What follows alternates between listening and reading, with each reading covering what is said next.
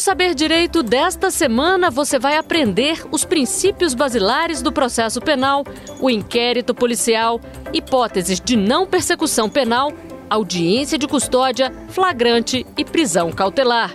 As aulas são com o professor Arthur Alexandre.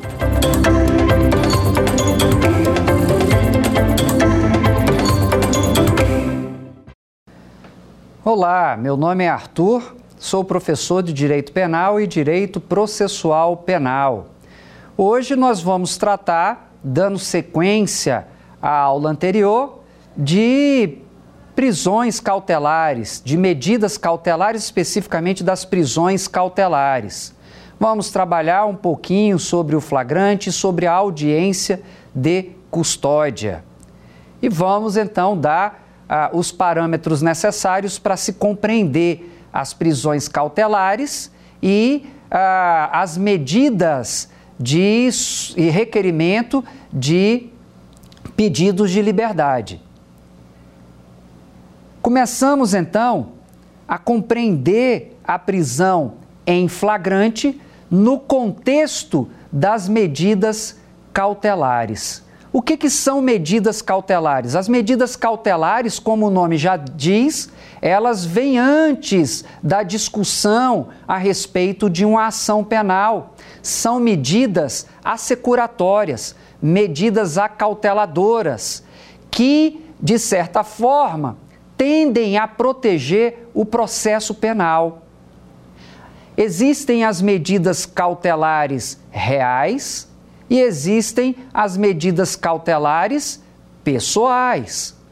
As medidas cautelares reais irão recair sobre coisas, objetos, uma busca e apreensão, uma a, interceptação telefônica, uma quebra de dados é, bancários, é, o sigilo telefônico, são exemplos de medidas cautelares reais.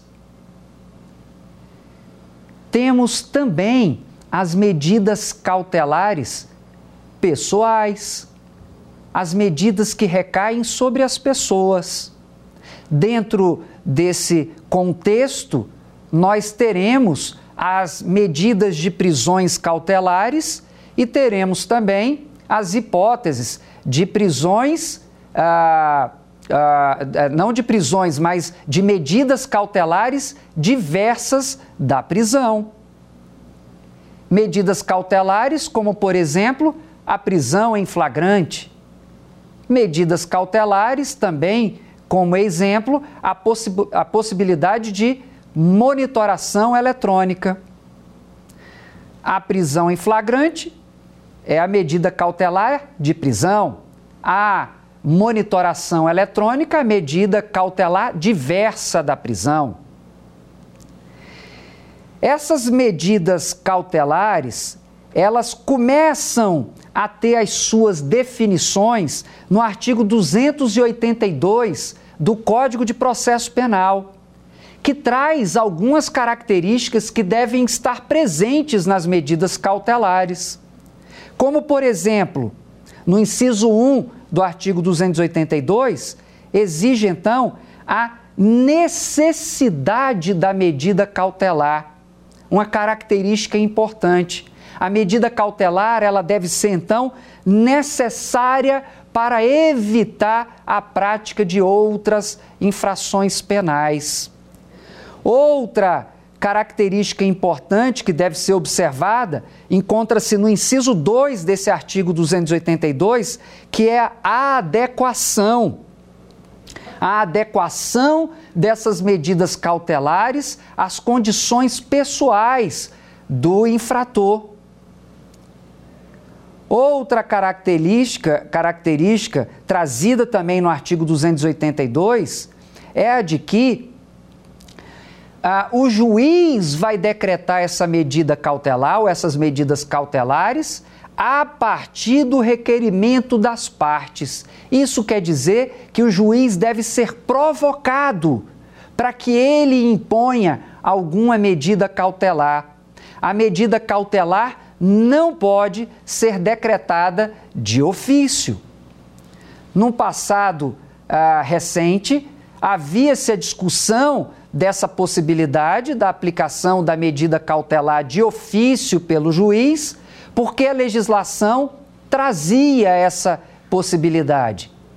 Mas hoje, diante das novas regras impostas pelo pacote anticrime, não há mais discussão com relação a isso. Medidas cautelares devem ser provocadas pelas partes. No caso, ah, os órgãos de persecução criminal, a autoridade policial, ou o Ministério Público, ou, na hipótese de ação penal privada, pelo querelante. Uma outra informação importante, ainda no escopo do artigo 282, temos a possibilidade da revogação das medidas cautelares. As medidas cautelares elas podem ser impostas, mas quando elas atingirem o seu objetivo, elas podem ser revogadas. E essa revogação, aí sim, ela pode ser declarada ou decretada de ofício pelo magistrado, ou ainda a requerimento das partes. Uma outra informação importante, inserida então no conjunto dessas informações trazidas pelo artigo 282, diz respeito à possibilidade de que a prisão só será possível se não for cabível a substituição por outra medida cautelar. Então, a medida cautelar de prisão é a última opção trabalhada pelo magistrado na hora de decretar a medida cautelar.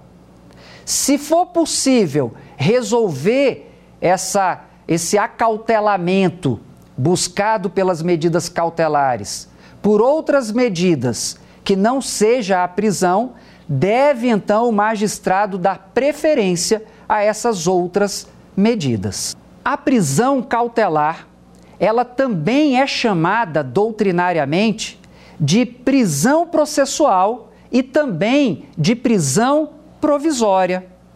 Então a gente tem as três denominações: prisão cautelar, prisão processual e prisão provisória. Prisão cautelar, porque se trata de uma medida cautelar pessoal. Prisão processual, porque ela se desenvolve ao longo do processo, ela é decretada e executada ao longo do processo. E prisão provisória, porque vige dentro dessas prisões cautelares, dessas prisões ah, no âmbito do processo penal, a provisoriedade, para que se não, não se antecipe a prisão definitiva a prisão cautelar não pode ser utilizada como meio de se antecipar o cumprimento de uma pena. E aí, qualquer uma dessas denominações eu vou tratar, estar tratando então da mesma prisão.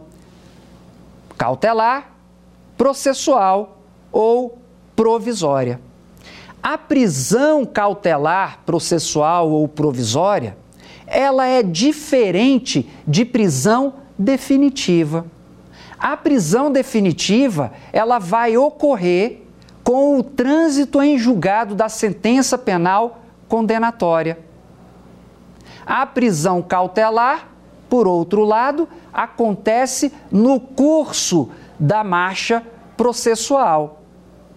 Então, quando se tem a prisão executada após o trânsito em julgado da sentença penal condenatória, damos o nome então de prisão definitiva. Mas se a prisão acontece antes disso, antes do trânsito em julgado, do, em trânsito em julgado da sentença penal condenatória, nós teremos então a prisão cautelar, também chamada de provisória e também chamada de processual. Então, as principais características das medidas cautelares são a excepcionalidade, eu só vou ah, usar essas medidas cautelares quando elas forem efetivamente necessárias, não pode servir como antecipação de pena, ou seja, a prisão cautelar não pode substituir, em hipótese alguma, a prisão definitiva. E por último, a proporcionalidade. O que quer dizer a proporcionalidade? A medida cautelar ela deve ser proporcional ao crime praticado. Não é possível que se é, defina uma medida cautelar, por exemplo, uma medida cautelar de prisão, para um crime que, é, depois que o sujeito é condenado, ele não vai ter como resposta do Estado uma prisão. Então, qual sentido faria uh, se determinar, por exemplo, uma prisão preventiva para um crime que tem uma pena inferior a quatro anos e que por isso haveria possibilidade do cumprimento dessa pena no regime aberto, haveria possibilidade de substituição dessa pena privativa de liberdade por pena restritiva de direitos e ainda haveria possibilidade de aplicação daquelas medidas despenalizadoras que eu falei, abordei nas aulas anteriores, como por exemplo a transação penal, como por exemplo a suspensão condicional do processo e também a, o acordo de não persecução penal. Então, é, só se só seria razoável a aplicação de uma medida cautelar que efetivamente fosse proporcional a o crime cometido, que geraria efetivamente ao final da sua marcha processual uma resposta do estado de prisão. Ah, e aí, nesse ponto, para a gente compreender o estudo das medidas cautelares pessoais, a gente tem uma divisão doutrinária que trata é, e divide essas prisões cautelares em três subespécies de prisão. Temos a prisão em flagrante, a prisão preventiva e a prisão temporária. São as três modalidades de prisão previstas então no nosso Código de Processo Penal e que é tratada doutrinariamente como medidas cautelares pessoais. A primeira dessas prisões cautelares é a prisão em flagrante. Ela é tratada e abordada no artigo 301 e 302 do Código de Processo Penal. O artigo 301 do Código de Processo Penal, ele indica que a prisão em flagrante, ela pode ser decretada por qualquer pessoa, pode ser efetivada por qualquer pessoa do povo, e ela é dever das autoridades de segurança pública ou dos agentes de segurança pública. Então vejam que o artigo 301, ele faz uma distinção quando ele fala de qualquer pessoa do povo tendo a possibilidade de executar uma prisão em flagrante, ele usa o termo poder. Então, qualquer pessoa do povo pode. Quando se refere aos agentes da segurança pública, a lei traz então a denominação de dever. Então, qualquer pessoa do povo pode. Os agentes de segurança pública devem. E isso ah, é natural que seja assim, por quê? Porque os agentes de segurança pública, eles têm a expertise necessária para executar de forma ah, ah, correta e sem oferecer risco a terceiros ou a si próprio, diferente de qualquer pessoa do povo que não tem essa expertise, esse conhecimento para poder então executar essa prisão. É de se analisar então, dentro uh, desse contexto, a, a, possibilidade de se executar ou não uh, essa prisão em flagrante. Mas vejam, antes de adentrarmos nas características da prisão em flagrante, nós temos ah, um procedimento né, que é gerado a partir dessa prisão em flagrante, que é o procedimento da audiência de custódia. É, eu vou trazer aqui é, como é que funciona a prisão, a, a audiência de custódia, né, mas só para que se compreenda a dinâmica. Ah, o fato criminoso é praticado, há a execução da prisão em flagrante e em seguida é realizada a, audiência de custódia. A lei traz a possibilidade ou, ou a obrigatoriedade dessa audiência de custódia acontecer 24 horas após a ocorrência do fato criminoso. A audiência de custódia ela vai definir se o sujeito pode responder em liberdade ou não. E aí, se se define que ele não deve responder em liberdade, a gente tem então a possibilidade de compreender ou, ou de, de uh, entender que uh, a pessoa vai ser então colocada no âmbito da prisão preventiva. E tem ainda, dentro do estudo das cautelares, a hipótese da prisão temporária. A prisão uh, em flagrante, ela guarda alguns requisitos. Então, o artigo 301, ele traz então a, a hipótese de quem pode executar essa prisão em flagrante e, na sequência, no artigo 302, há então os requisitos da prisão em flagrante. A prisão em flagrante, ela ocorre, diz o artigo 302, quando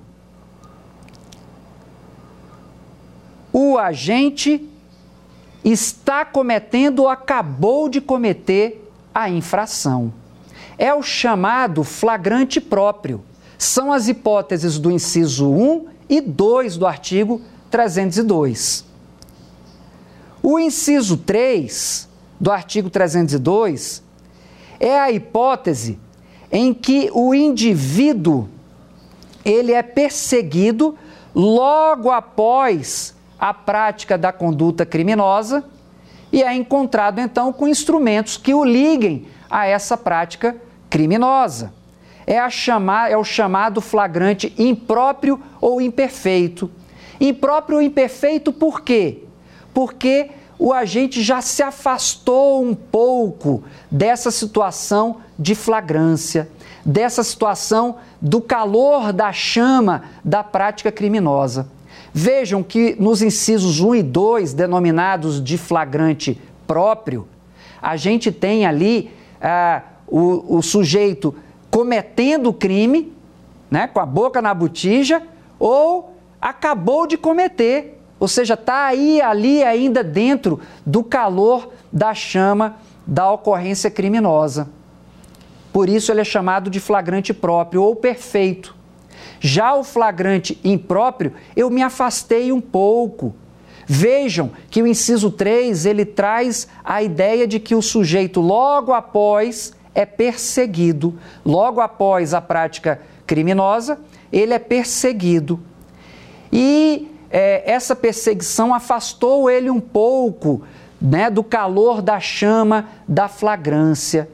E aí por isso que ele é chamado de é, impróprio ou imperfeito. Essa, esse é perseguido logo após a prática da conduta criminosa, é, não está disposto dessa forma no artigo 302, inciso 3, à toa. A legislação, ela é, indica que essa perseguição ela ocorra efetivamente logo depois da ocorrência criminosa, não pode demorar. Não é possível se vislumbrar uma situação de flagrância quando a perseguição acontece horas depois a conduta criminosa. Porque se perde a relação de imediatidade, prevista na lei, o logo após. E temos ainda o inciso 4 do artigo 302, que diz que logo depois da ocorrência da prática criminosa, o infrator é encontrado com instrumentos que fazem presumir ser ele o autor da infração penal. Isso quer dizer que a gente está ali no inciso 4 diante, de novo, de uma relação de imediatidade. Ou seja, não se pode afastar muito da prática criminosa, porque senão a gente não tem mais a figura do flagrante, ou seja, do calor da chama da prática criminosa. Então, tanto o inciso 3 quanto o inciso 4 trabalham essa relação de imediatidade.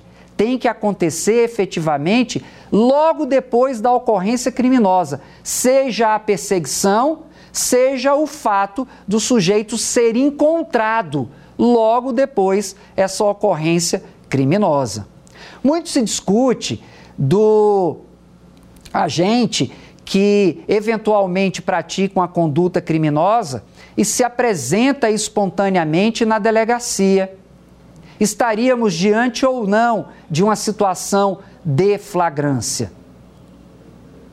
Ora, se a gente não conseguir preencher os elementos, os requisitos do artigo 302, não se pode falar objetivamente em situação de flagrância.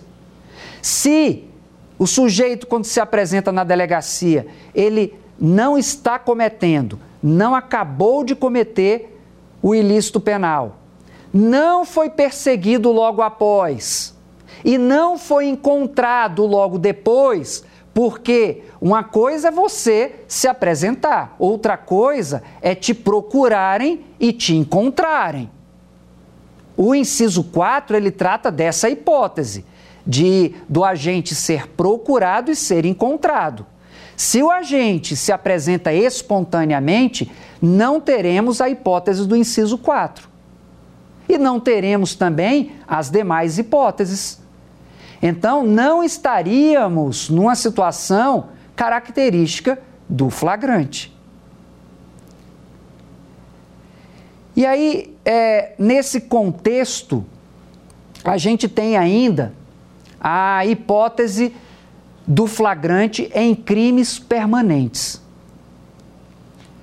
O flagrante em crimes permanentes, ele é tratado, abordado no artigo 303 do Código de Processo Penal, que diz que enquanto não cessar a permanência, continua vigorando então o flagrante. Quando que nós temos crimes permanentes? Crimes permanentes são aqueles crimes ah, em que a gente tem a sua consumação alongada, protraída no tempo.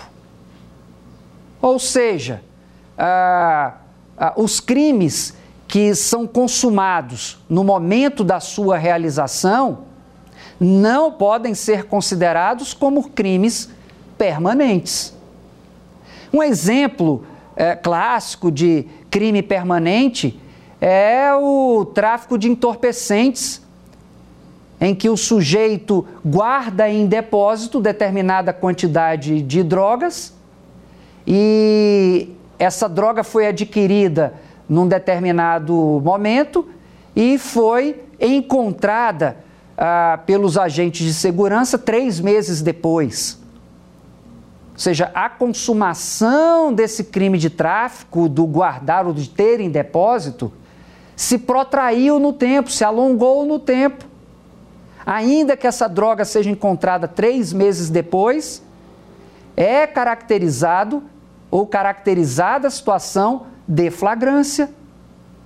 O sequestro também é outro exemplo de crime permanente que se protrai no tempo, se alonga no tempo, enquanto o criminoso estiver na posse da vítima, é considerada então a situação de flagrância. Não importa se o sujeito sequestrou hoje e ficou com a vítima seis meses em cativeiro. Se ao final de seis meses o cativeiro foi encontrado e o criminoso encontrado é, com a vítima, há de se caracterizar então a situação de flagrância. E o sujeito é então preso em flagrante. A prisão em flagrante, ela tem algumas classificações. Temos a classificação do flagrante preparado, que ele é explicado e resolvido também pela súmula 145 do Supremo Tribunal Federal, que diz que não há crime quando a preparação do flagrante pela polícia torna impossível a sua consumação. No flagrante preparado, a polícia ela provoca o agente a praticar o delito, né? E ao mesmo tempo, com isso, né, com essa provocação, ela impede a consumação. E esse é o contexto então do flagrante preparado. Em contraposição ao flagrante preparado, a gente tem o flagrante esperado, que é o flagrante em que ah, os agentes de segurança, a polícia, eles aguardam, eles tomam conhecimento prévio da ocorrência de determinado delito e aguardam a prática, a execução desse delito. O flagrante preparado, ele é considerado então ilegal, porque é entendido como crime impossível. O flagrante esperado, todavia, ele é considerado um flagrante legal. Por quê? Porque não houve interferência da atividade policial para que o crime fosse executado. E aí não teria nenhuma ilegalidade na hipótese de flagrante esperado. E ainda há uma outra classificação doutrinária importante que diz respeito ao flagrante forjado. A jurisprudência fala que o flagrante forjado é quando a conduta do agente é criada pela polícia. São aquelas situações em que, por exemplo, a numa abordagem policial é colocado é, colocada certa quantidade de drogas no bolso do, do, do flagrado, né, entre aspas né, ou na casa de determinada pessoa. Ou seja, a pessoa não tinha aquela droga e aquela droga foi forjada, ela foi é, colocada no local para criar uma situação de flagrância. Obviamente, essa situação do flagrante forjado é absolutamente ilegal e não deve ser considerada, então, como flagrante. E aí vejam, é, compreendido é, ou compreendida a, as situações que levam ao flagrante e as suas características, nós temos então a hipótese é, da audiência de custódia. O sujeito foi flagrado dentro das hipóteses previstas no artigo 302. Se ele foi flagrado nas hipóteses previstas no artigo 302, ele é então encaminhado para ah, uma prisão, ele é encaminhado então para uma custódia, e nessa custódia, então, ele será submetido a uma audiência de custódia. A gente tem alguns procedimentos que devem ser observados, como, por exemplo, o procedimento do artigo 306, que trata uh, da audiência de custódia. O artigo 306, e que repete a previsão constitucional, diz que a prisão de qualquer pessoa e o local aonde ele se encontre serão comunicados imediatamente ao juiz competente, ao Ministério Público, à família do preso e ao, a uma pessoa ou a uma pessoa por ele indicada. Isso para que a, a pessoa não seja presa e fique absolutamente incomunicável e não tenha condições de solicitar ajuda para constituir um advogado, se for esse o seu desejo. Então, esse é um procedimento importante.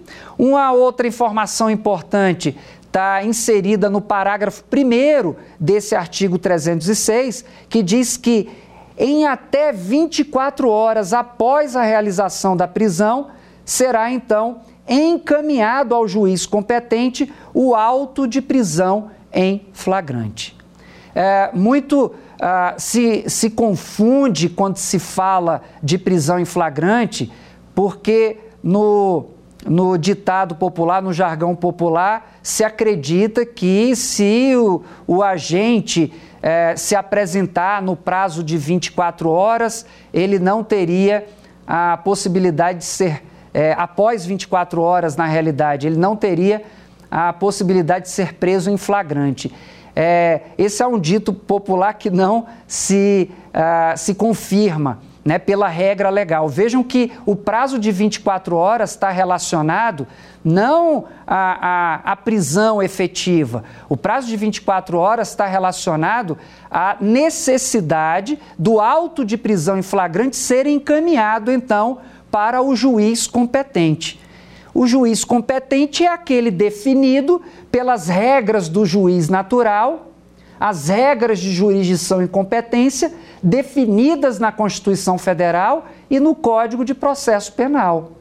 Esse juiz competente ele deve receber o auto de prisão em flagrante no prazo de 24 horas. Passou o prazo de 24 horas, teremos então infringência ou afronta ao artigo 306, parágrafo 1 do Código de Processo Penal. Mas vejam, a dinâmica da audiência de custódia passa por esse procedimento. O sujeito é preso em flagrante, é custodiado e, no prazo de 24 horas, esse auto de prisão em flagrante deve ser então encaminhado para o juiz competente. Aí vem a inteligência do artigo 310 do Código de Processo Penal, que diz o seguinte: após receber o auto de prisão em flagrante, no prazo máximo de 24 horas, após a realização da prisão, o juiz deverá promover audiência de custódia com a presença do acusado, seu advogado constituído ou membro da Defensoria Pública, o membro do Ministério Público, e nessa audiência o juiz, fundamentadamente, aí vem as hipóteses que o juiz então poderá optar para decidir nessa audiência de custódia. Quem vai realizar essa audiência de custódia? É, isso é definido pelas regras da legislação é, ou da organização judiciária, da lei de organização judiciária de cada estado. No Distrito Federal, por exemplo, quem realiza essa audiência de custódia é o juiz de custódia. O auto de prisão em flagrante, quando diz lá no artigo 306, parágrafo único, deve ser encaminhado em 24 horas para o juiz competente, nas regras de organização judiciária do Distrito Federal, indica então que, primeiramente, vai para o juiz da audiência de custódia.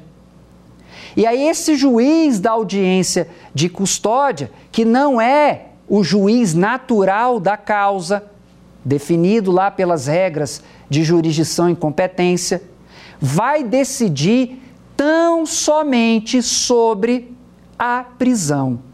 Esse juiz não tem competência, porque ele não é o juiz natural da causa, para se manifestar sobre o mérito daquela prisão, o mérito que envolve aquela prisão, se o sujeito praticou ou não a conduta delituosa. O que se vai discutir exclusivamente é acerca do, dos elementos necessários para análise da prisão em flagrante. E ele deve realizar, ou essa audiência de custódia deve ser realizada, no prazo máximo de 24 horas. Vejam que a lei não traz alternativa a essas 24 horas.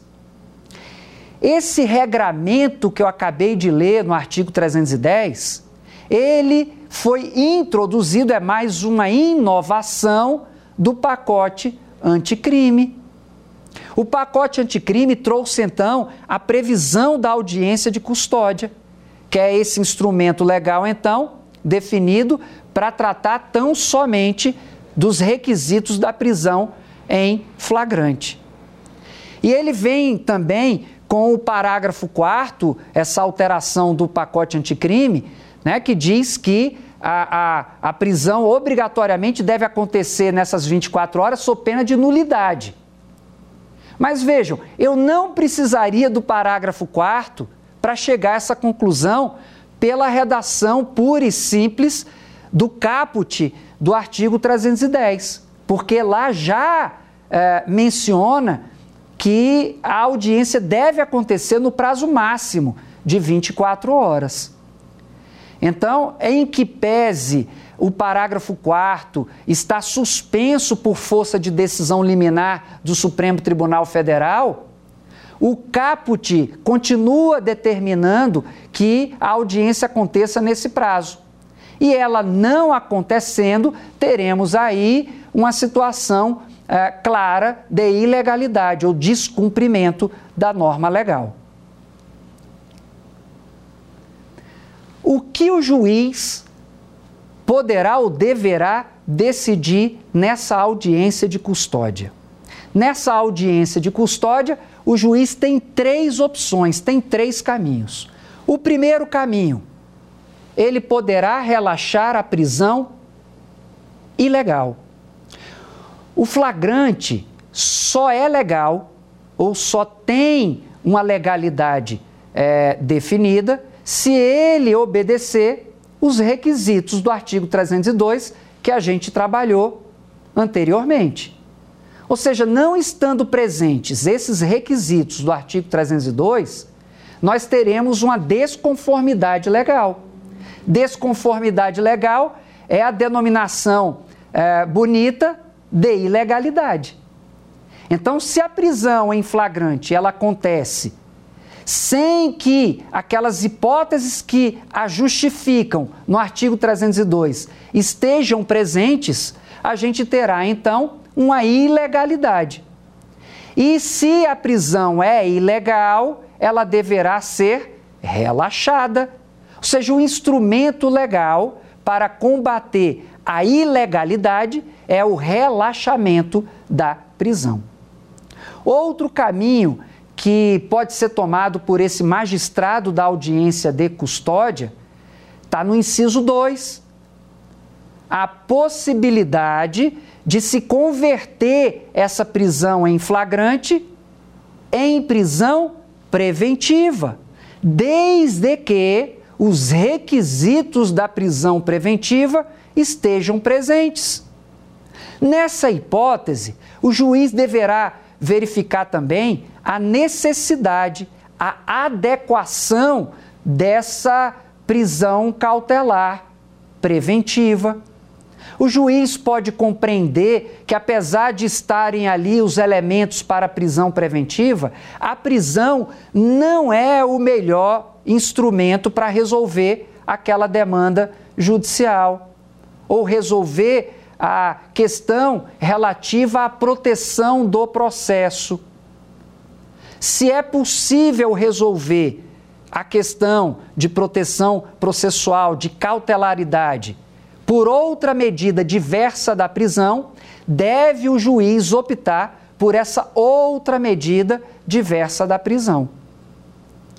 Então, por exemplo, se o sujeito é flagrado praticando determinado crime, esse flagrante é legal, e aí não teria o caminho do relaxamento da prisão, o juiz analisa então se estão presentes os requisitos da prisão preventiva.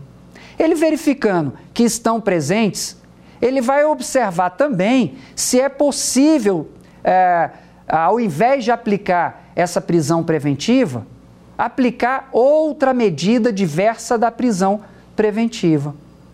E aí a gente tem no artigo 319 do Código de Processo Penal algumas hipóteses que substituiriam essa prisão preventiva, como, por exemplo, a, a, o monitoramento eletrônico, como, por exemplo, a obrigação de comparecer a, ao juiz, ao juízo de tempos em tempos, a, o compromisso de não se aproximar de determinado local ou de determinada pessoa. Enfim, são medidas que restringem a liberdade, mas não são medidas de prisão.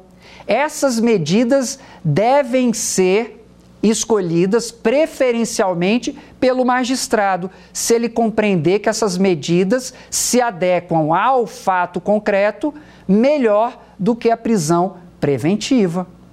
Então, a segunda hipótese trabalha essa possibilidade de é, é, substituir o flagrante ou de se converter o flagrante em prisão preventiva. E o juiz deverá também analisar a possibilidade de uh, aplicar outras medidas diversas da prisão, caso essas medidas atendam de uma forma mais razoável e coerente à proteção processual.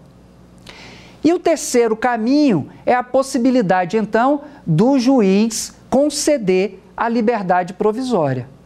Quando o juiz concede a liberdade provisória? Quando ah, não estiverem presentes os requisitos da prisão preventiva. Ora, se estão presentes os requisitos da prisão preventiva, o juiz vai converter o flagrante em preventiva ou aplicar uma medida diversa da prisão.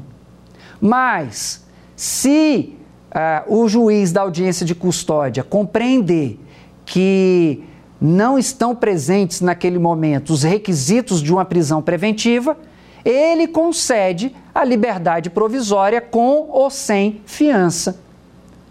O sujeito, então, assumindo o compromisso de comparecer a todos os atos do processo, assumindo o compromisso de pagar a fiança, ele é colocado, então, em liberdade.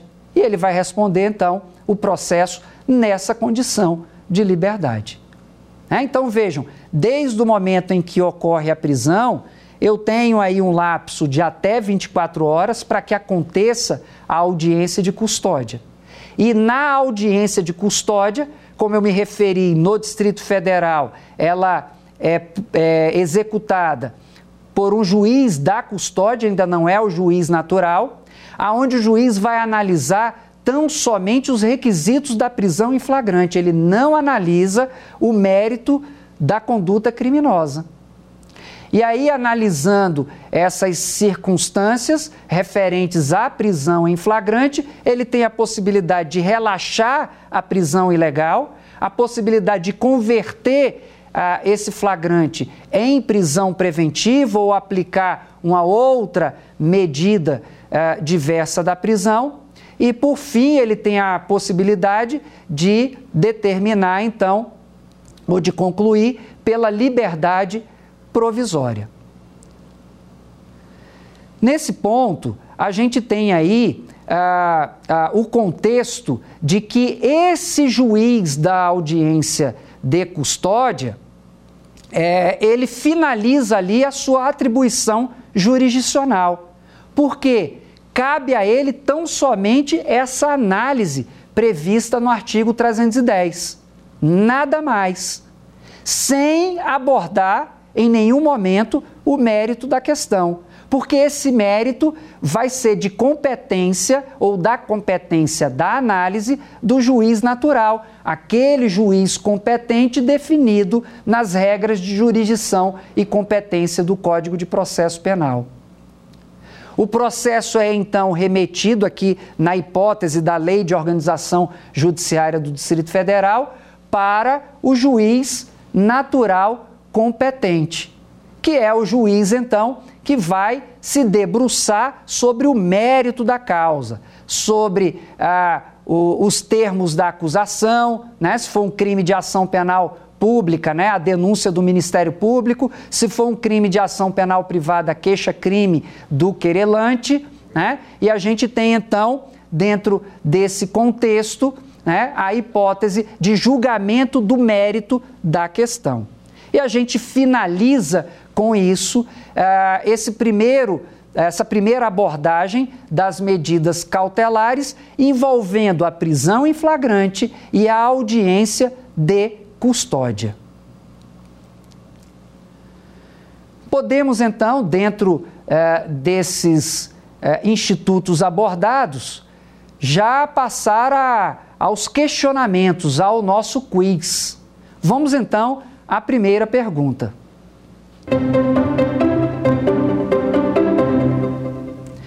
Quanto à audiência de custódia, letra A é feita uma análise preliminar da prática delituosa? Letra B. Deve ocorrer na presença da autoridade policial ou de um juiz. Letra C. Deve ser feita no prazo de até 24 horas após a prisão. E letra D. Ocorre após a prisão em flagrante ou a preventiva. Então, você já tem condições, a partir do que foi tratado na aula de hoje, de responder essa questão? A resposta correta é letra C.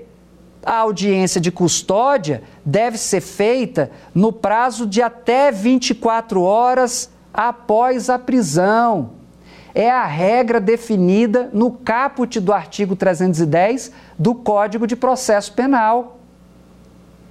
As hipóteses da letra A é feita uma análise preliminar da prática delituosa, não se aplica, porque, como eu expliquei anteriormente, não se analisa o mérito da questão. A letra B deve ocorrer na presença da autoridade policial ou de um juiz, está incorreta porque não tem nada a ver a audiência de custódia com a autoridade policial, mas tão somente com a do juiz. E a letra D está incorreta porque a audiência de custódia acontece após a prisão em flagrante, mas jamais após a prisão preventiva. Nesse ponto aqui, é importante é, alertá-los de uma decisão liminar recente ah, do ministro Faquim no Supremo Tribunal Federal, que autoriza a prisão, a audiência de custódia para toda e qualquer prisão decretada. Então, após o flagrante ou após uma preventiva ou após uma temporária, de acordo com esse entendimento da, da decisão liminar do ministro Faquim, seria então possível a audiência de custódia. Todavia, com relação ao que prevê a lei, tão somente após a prisão em flagrante. Podemos ir então para a segunda questão do nosso quiz.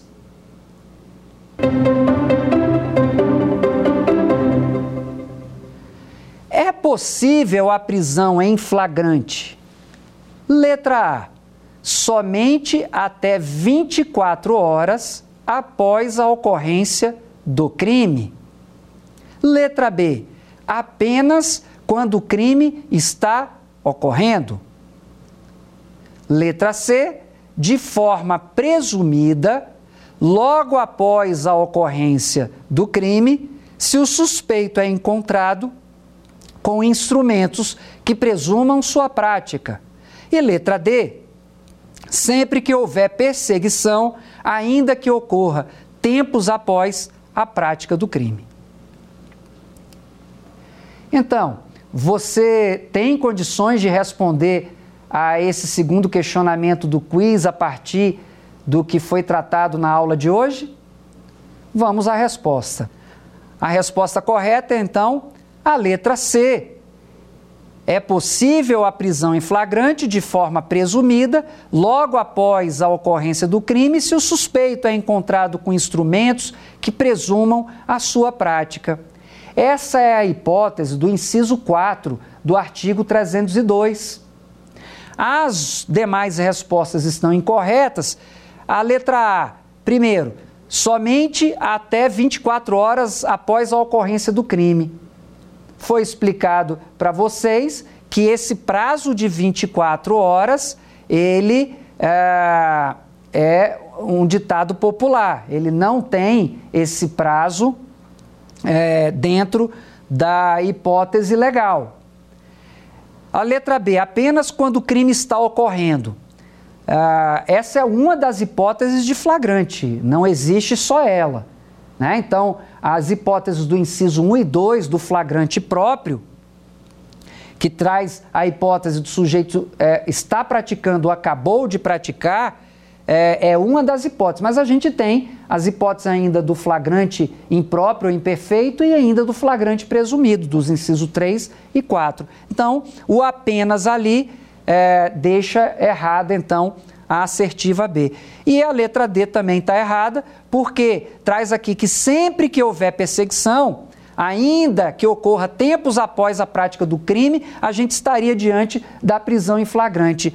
Errado, porque essa perseguição ela tem que ocorrer logo após, dentro de uma relação de imediatidade. Se a imediatidade é afastada, eu também afasto a possibilidade de flagrante.